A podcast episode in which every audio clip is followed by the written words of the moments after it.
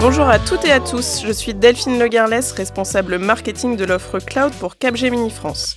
Je suis heureuse de vous retrouver pour ce nouvel épisode d'Objectif Cloud, le podcast qui s'adresse à toutes celles et tous ceux qui innovent grâce au cloud. Aujourd'hui, au cœur de notre discussion, la souveraineté numérique. Sommes-nous souverains de nos données dans le cloud? Le cloud souverain existe-t-il vraiment? Nous aborderons aussi la place des clouds européens dans l'écosystème. Et bien sûr, nous parlerons de numérique responsable. Pour m'accompagner aujourd'hui, j'ai le plaisir de recevoir Thierry Souche, CTO d'OVH Cloud. Vous êtes dans Objectif Cloud, nous sommes au studio 147 de Capgemini et ça commence maintenant.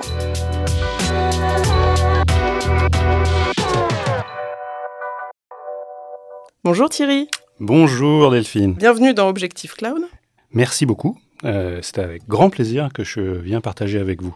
Pour préparer ce podcast, moi j'ai effectué des petites recherches euh, sur toi et je suis tombée sur une vidéo où tu expliquais que tu avais coupé Internet à toute la Roumanie. C'est vrai ça?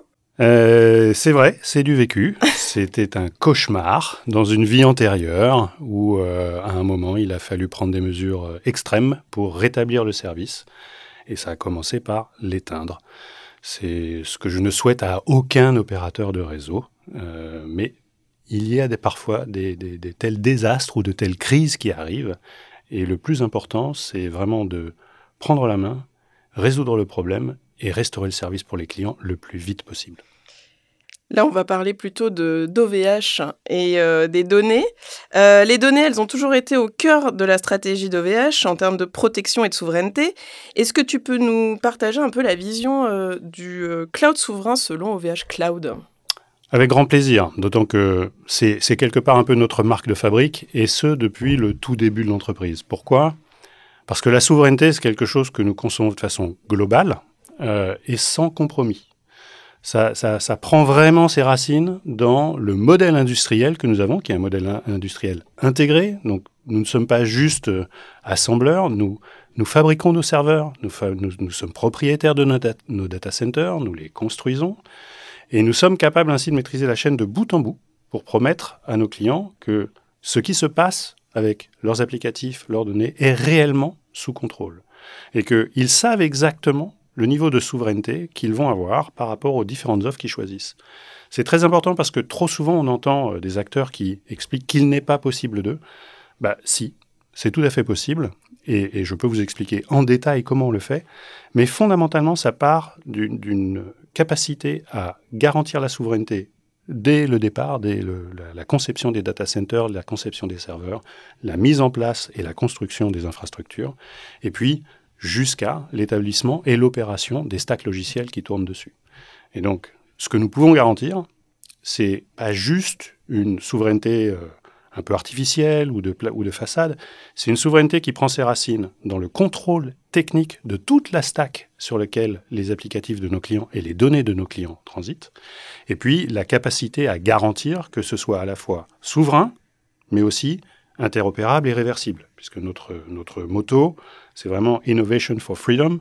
Donc on n'est pas là pour loquer les clients, on est là pour utiliser la souveraineté dans tous les sens du terme, nous, pour garantir à nos clients qu'ils auront une vraie souveraineté des données, qu'ils auront une vraie souveraineté de leurs applicatifs, que personne ne viendra regarder ce qui se passe dans leurs données si c'est illégal, et je pense notamment à des lois extraterritoriales de certains acteurs américains, mais aussi leur garantir qu'ils auront la capacité à choisir de rester, de bouger, de pouvoir, par exemple, faire du vrai multi-cloud ou de la de l'hybride entre ce qu'ils font chez eux on-prem et sur le cloud, sans se retrouver bloqués par des obstacles techniques ou des obstacles financiers et commerciaux qui sont pour nous autant d'entraves à la souveraineté. Oui, ça ne doit pas être vu comme un frein finalement, cette souveraineté. Ex- Exactement. Ce n'est ni chauvin ni un frein. Ce n'est pas chauvin au sens où on n'est pas en train de dire euh, il n'y a qu'un acteur français ou européen qui pourrait le faire. Nous, on pense que des acteurs peuvent le faire à condition de respecter strictement les règles de souveraineté. Et donc ça, on le démontre parce que nous sommes nous-mêmes souverains dans plusieurs géographies et pas uniquement en Europe. Et puis, ce n'est pas euh, non plus une, logique de frein, c'est-à-dire que nous promouvons le fait que tout ce qui doit être fait autour de la souveraineté se base sur l'interopérabilité et, la capacité réelle de nos clients à choisir où ils veulent aller et s'ils veulent bouger. Et donc ça, c'est quelque part euh, une, vision assez différente d'autres acteurs qui essayent plutôt de vous loquer avec des conditions commerciales ou techniques qui, qui vous clouent sur place, entre guillemets, et qui vous empêchent, au-delà d'une théorie un peu, un peu vague, qui vous empêchent réellement de faire vos choix en toute souveraineté sur vos infrastructures. Et nous, on parle souvent de, de cloud de confiance chez Capgemini. Il y a une différence entre cloud de confiance et cloud souverain? Alors, il y a beaucoup de marketing dans tout ça. Je suis un technicien, j'ai un ingénieur, donc je vais revenir à des, choses que je, que je maîtrise mieux. Fondamentalement, ce qu'on met, nous, dans nos différentes offres, c'est une gradation avec comme cœur de tout une vraie garantie sur la privacy des données et différents niveaux de certification qui vont amener à euh, répondre à des enjeux de compliance de plus en plus forts, depuis des offres standards, euh, mutualisées, du cloud comme tout le monde l'imagine, où on optimise vraiment par le partage des ressources, mais en garantissant le bon niveau euh, d'isolation des données des clients et en garantissant, encore une fois, la privacy de ces données par rapport à tout un, ensemble de facteurs, y compris des facteurs de régulation. Et puis des, clouds privée, donc de la ressource dédiée pour un certain nombre de clients. Et ça, ça permet à des clients de, répondre à d'autres enjeux réglementaires jusqu'à des niveaux de certification qui vont beaucoup plus loin en termes d'obligation de respect de règles de sécurité et ou d'isolation de, et de compliance, puisqu'on va sur de la donnée de santé avec des, du HDS, on va vers du PCI DSS pour des données bancaires, des données d'assurance, on va jusqu'à du Secnum Cloud pour un certain nombre de données gouvernementales ou sensibles que l'État veut protéger, mais aussi qu'un certain nombre d'acteurs euh, privés veulent protéger. Et on, a cette capacité à le faire, évidemment en France, mais dans d'autres pays. Aujourd'hui, euh, on est catalogué C5 dans un certain nombre de, pour un certain nombre d'offres en Allemagne, par exemple. On a des, certifications équivalentes dans beaucoup de pays d'Europe. Donc, le sujet pour nous est de garantir que euh, les clients fassent une vraie analyse de leurs besoins, ne n'aillent pas systématiquement sur des niveaux de sécurisation qui peuvent être coûteux et problématiques pour leur modèle d'opération, mais qu'ils fassent une vraie analyse et qu'ils trouvent les différentes solutions possibles chez nous et chez d'autres acteurs et puissent faire leur choix en toute liberté. Donc on insiste beaucoup là-dessus. Nous sommes et nous serons euh, souverains partout où nous opérons.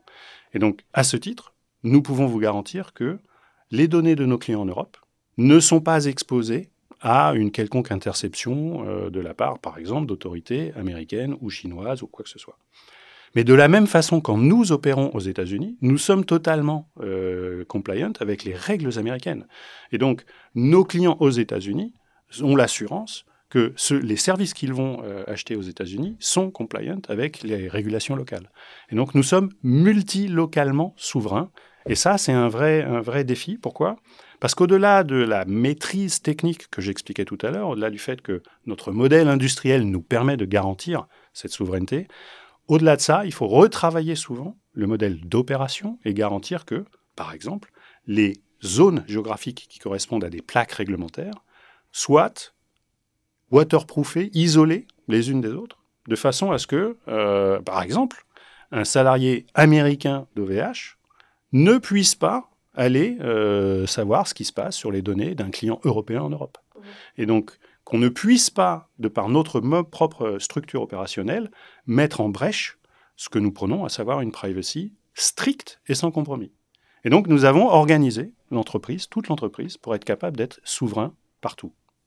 Et tu parlais du coup de justement Europe, US, d'être présent, mais est-ce que on connaît les investissements euh, des clouders américains qui sont énormes Est-ce que les clouders européens peuvent être euh, des partenaires aussi innovants finalement? Alors, c'est notre conviction et, je pense qu'on le démontre, mais euh, dans un modèle qui est probablement très différent.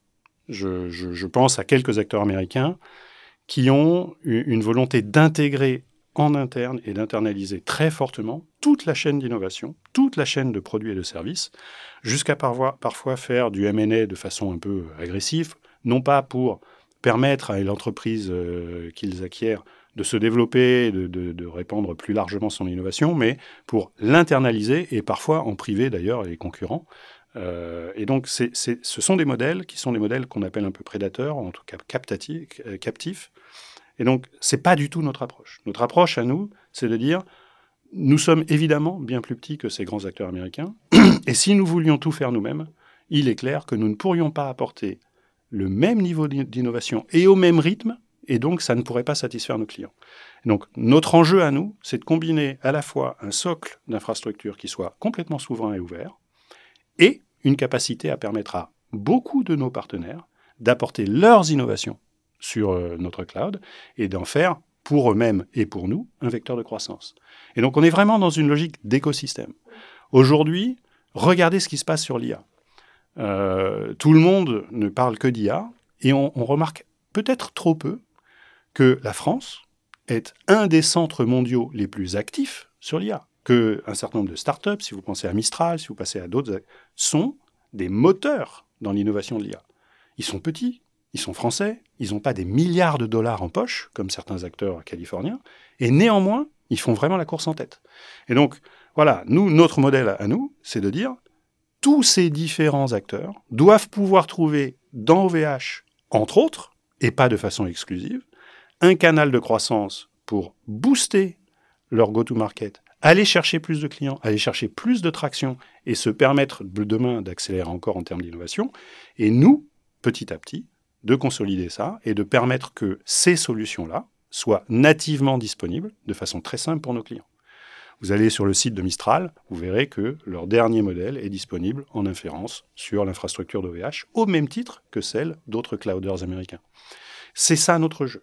Et donc l'écosystème est pour nous vraiment la clé d'une innovation européenne, parce que il n'y a aucune raison de rougir du niveau d'innovation en Europe, comparé à, la sphère américaine ou à la sphère asiatique, et souveraine. Et on veut arriver à combiner tout ça. Je pense qu'aujourd'hui, on commence à apporter des proof points très intéressants. Et vous allez voir euh, dans deux mois, un peu moins de deux mois, des annonces très intéressantes aussi qui montrent à quel point ça va vite. Mais grâce à un travail sur l'écosystème, on peut aller très très vite avec des moyens raisonnables. Donc chez OVH, c'est la force du collectif. D'ailleurs, vous avez euh, de forts engagements environnementaux. Moi, je me souviens d'un salon il y a plusieurs années où vous présentiez le water cooling system. Euh, à l'époque, j'avais été euh, bluffé parce qu'il n'y a que vous qui présentiez ça. Est-ce que tu peux nous donner trois exemples de votre engagement développement durable? Je vais, je vais, prendre quelques, quelques chiffres parce qu'en fait, c'est il y a beaucoup trop de, poésie autour de l'engagement euh, green et pas assez de faits. Et je pense que nous, pour le coup, on essaye vraiment d'apporter des éléments quantifiés, des faits. Et puis, c'est une posture globale qu'on veut avoir et qui est très vertueuse. Déjà, il faut surtout pas opposer le green euh, d'un côté, la, durabilité, sustainability, whatever the name you give it, euh, à la performance économique. Euh, chez nous, l'approche est complètement combinée et on démontre que grâce à une approche euh, d'éco-design natif, on délivre une bien meilleure performance économique. Et donc, c'est pas non plus pour rien qu'on est très en avance sur ces sujets, c'est que ça apporte vraiment des, gains dans toutes les dimensions. Tu as mentionné le, water cooling, et donc euh, nous, water coolons nos serveurs depuis très longtemps. Ça fait plus de 15 ans qu'on watercool les serveurs. On a plus de 400 000 serveurs watercoolés dans le monde. C'est complètement unique. Il n'y a aucune autre entreprise qui fait ça. Euh, d'ailleurs, quand on travaille avec des, acteurs de tout premier plan, hein, euh, par exemple Nvidia sur des GPU, les GPU c'est extrêmement consommateur de, puissance, et donc euh, bah, oui, évidemment, on veut les watercooler. On s'aperçoit qu'on est très en avance par rapport à tous les autres acteurs du marché. Et donc on est, vraiment sur des, sujets où, grâce au watercooling, grâce à une une consommation extrêmement réduite d'eau, by the way, hein, parce que nous sommes en circuit fermé d'eau, circuit primaire, circuit secondaire, et donc on ne consomme que très peu d'eau comparé à d'autres acteurs. On a, on a par exemple ce qu'on appelle le WUE, le Water Unit Efficiency, qui est entre 5 et 10 fois inférieur à ceux d'autres clouders. C'est très peu connu, mais et grâce à ça, on a aussi une très forte économie euh, en termes de, consommation d'énergie, et donc on a un PUE euh, très bas. Et je vais parler de PUE, je vais donner des chiffres, mais juste un, petit, un petit clin d'œil. Nous ne mesurons pas le PUE de nos data centers pendant deux semaines en décembre dans le point le plus froid de la planète, comme certains pourraient le faire. Nous faisons un travail de moyenne sur 52 semaines dans tous les data centers de, l'entreprise, et donc on arrive à des mesures crédibles. Pourquoi? Parce que ce n'est pas juste pour faire plaisir et pour faire beau dehors qu'on calcule ce PUE, c'est un outil de performance.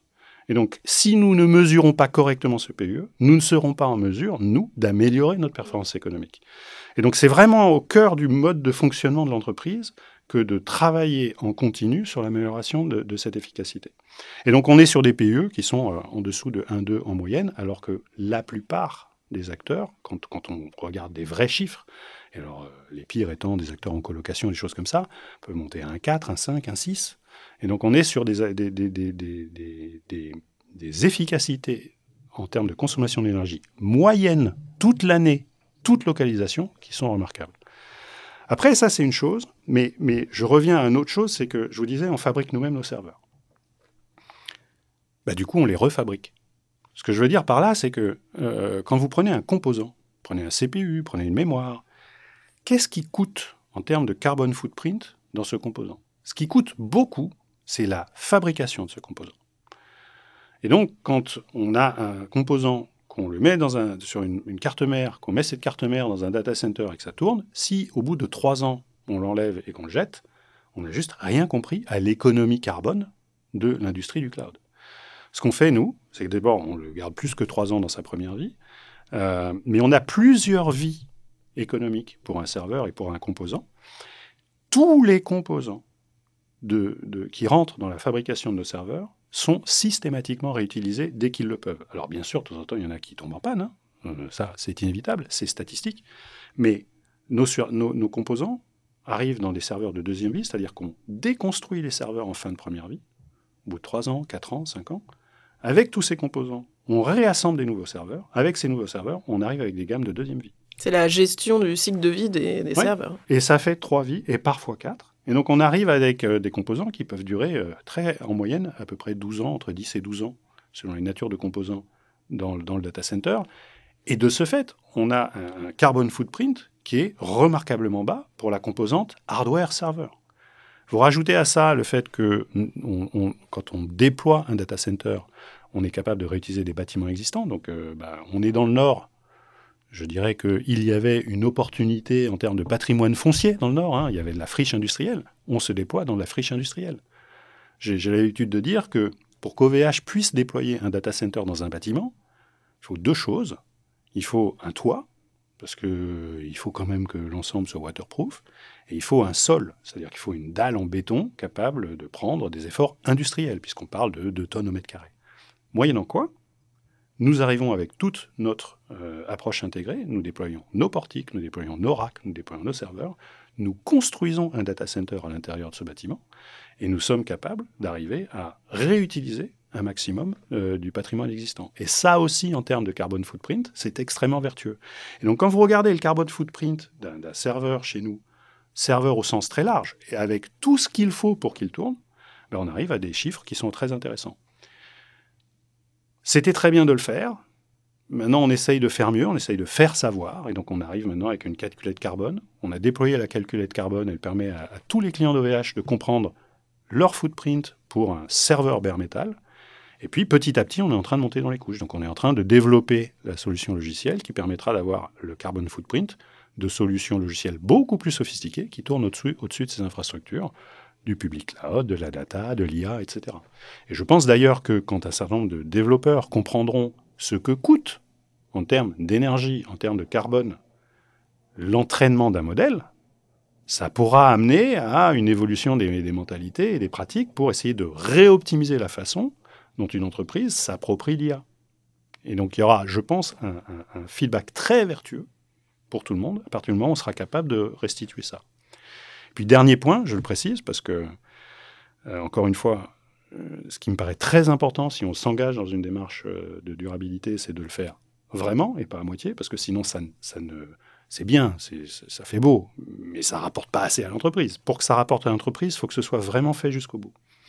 Et donc, on a regardé et on est en train de, vraiment permettre la, la, publication, pas juste de notre scope 1, de notre scope 2, c'est-à-dire pas juste ce que nous consommons nous, mais nous sommes à peu près le seul clouder au monde à ma connaissance, mais si je me trompe, alors je m'en excuse platement, mais je pense que nous sommes le seul à publier notre scope 3.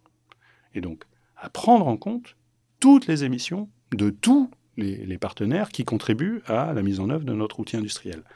Et ça, c'est à peu près unique, mais c'est surtout très important parce que ça nous amène, nous, à repenser les relations avec nos fournisseurs, à remettre des clauses et des objectifs de baisse de, footprint pour nos fournisseurs les plus importants, etc., etc. Et donc, si on veut encore une fois en tirer un avantage de performance collective, il faut aller au bout de la démarche.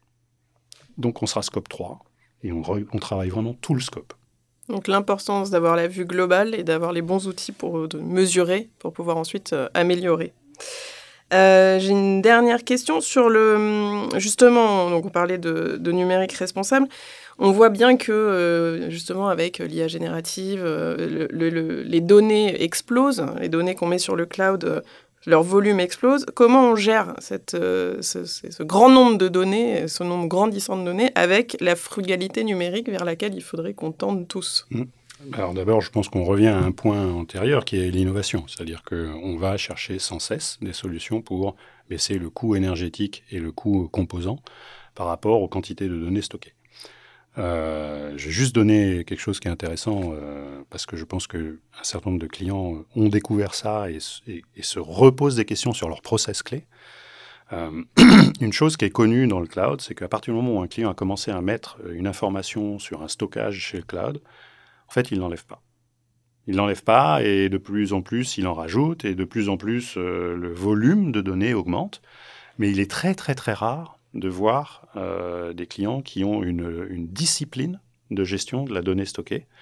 Euh, bah, parce qu'ils n'ont pas que ça à faire, parce que c'est pas des, politiques internes finalement. Oui, et c'est pas et c'est pas forcément facile à faire. C'est-à-dire que choisir à bon escient quelles données on va sortir versus quelles données on va garder, c'est pas facile. Et donc Évidemment, il y a des logiciels de tiering qui permettent de classer la donnée froide, la donnée chaude, etc.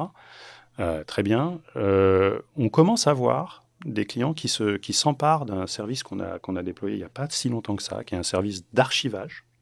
Et je dis bien d'archivage, c'est-à-dire que vous n'allez pas retirer la donnée si facilement que ça, c'est pas instantané, mais par contre, ça coûte très très très très peu d'énergie à maintenir.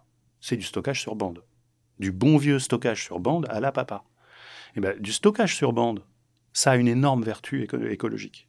Et donc, pour un certain nombre de clients qui euh, se posent la question de, détruire des données, et c'est toujours un peu euh, effrayant de, détruire des données, se dire que plutôt que de garder 10 ans sur du stockage actif, des données que personne n'ira jamais voir, se donner la liberté de les archiver, et le jour venu, eh ben, on en fera un, un extract et on ira les rechercher, c'est le genre de, réflexion que nos grands comptes commencent à avoir. Et donc, bah, du coup, je reviens sur un autre sujet, écosystème. Est-ce que nous avons, nous, aujourd'hui, euh, la meilleure, euh, la meilleure euh, capacité à dire à ces clients, je vous automatise tout ça? Non. Par contre, certains de nos partenaires l'ont. Et donc, on, on, amène des clients à travailler avec certains de nos partenaires qui vont leur permettre de gérer de façon assez dynamique un tiering jusqu'à un tiering très froid comme celui-là, pour optimiser euh, leurs dépenses d'énergie et leurs coûts. Donc, encore une fois, dépenses d'énergie, c'est souvent corrélé au coût. Et donc, en général, ça va de pair avec un intérêt économique pour le client. Bah, merci beaucoup Thierry d'avoir répondu à toutes mes questions. Euh, pour finir, on a une petite question euh, bonus dans le podcast. On s'appelle Objectif Cloud. Quel est ton objectif pro ou perso pour les mois à venir? Euh, ça, c'est une question piège. Euh, moi, je vous donne rendez-vous dans, un peu moins de deux mois. Euh, vous verrez, il y a des annonces intéressantes qui sortiront chez OVH. Et pourquoi je vous donne ce rendez-vous? Parce que je pense qu'aujourd'hui, OVH Cloud est vraiment considéré par beaucoup, beaucoup de clients comme, bon, je veux dire, une route de secours, une alternative pas vraiment très développée, pas assez sophistiquée pour beaucoup de leurs besoins, etc. et peut-être qu'ils ont qu'ils ont raté quelques étapes de développement de l'entreprise et peut-être qu'ils ne sont pas conscients de tout ce que OVH Cloud offre déjà en termes de services qui permettent à nos clients d'avoir une gestion extrêmement euh, économe, efficace de leurs applicatifs dans le cloud, de leurs données, etc. Mais, mais tout le monde n'a aujourd'hui euh, à la bouche que le mot AI.